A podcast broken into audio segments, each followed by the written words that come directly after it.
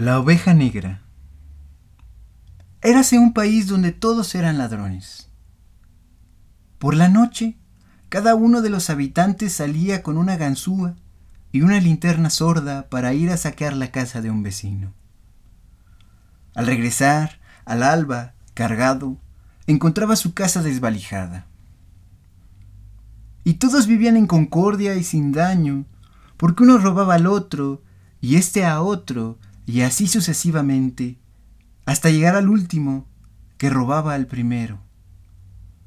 En aquel país, el comercio solo se practicaba en forma de embrollo, tanto por parte del que vendía como del que compraba. El gobierno era una asociación creada para delinquir en perjuicio de los súbditos, y por su lado, los súbditos solo pensaban en defraudar al gobierno. La vida transcurría sin tropiezos y no había ni ricos ni pobres. Pero aquí, que no se sabe cómo, apareció en el país un hombre honrado. Por la noche, en lugar de salir con la bolsa y la linterna, se quedaba en casa fumando y leyendo novelas. Llegaban los ladrones, veían la luz encendida y no subían.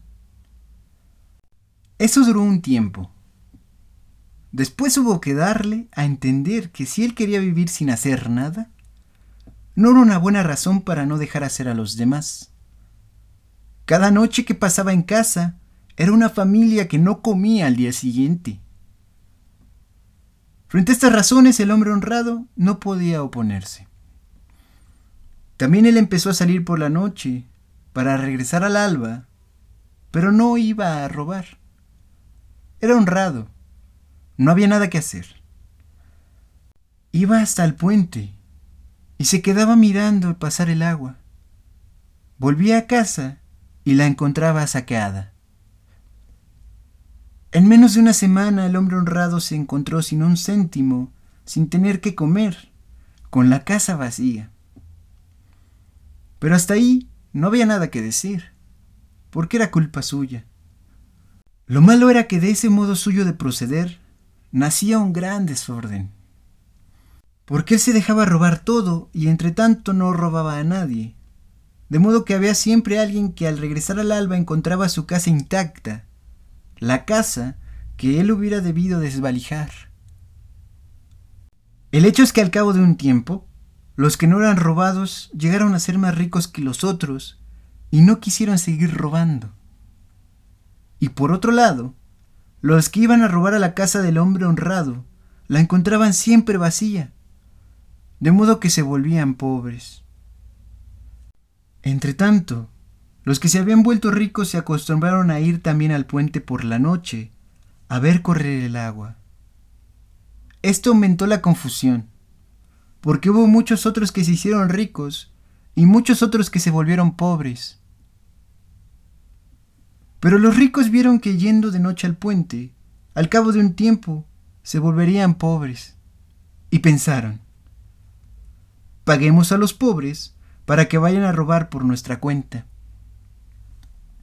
Se firmaron contratos, se establecieron los salarios, los porcentajes. Naturalmente, siempre eran ladrones y trataban de engañarse unos a los otros. Pero como suele suceder, los ricos se hacían cada vez más ricos y los pobres cada vez más pobres. Había ricos tan ricos que ya no tenían la necesidad de robar o de hacer robar para seguir siendo ricos. Pero si dejaban de robar, se volvían pobres porque los pobres les robaban. Entonces pagaron a los más pobres de los pobres para defender de los otros pobres sus propias casas. Y así fue como instituyeron la policía y construyeron las cárceles. De esa manera, pocos años después del advenimiento del hombre honrado, ya no se hablaba de robar o de ser robados, sino solo de ricos o de pobres. Y sin embargo, todos seguían siendo ladrones. Honrado, solo había habido aquel fulano, y no tardó en morirse de hambre.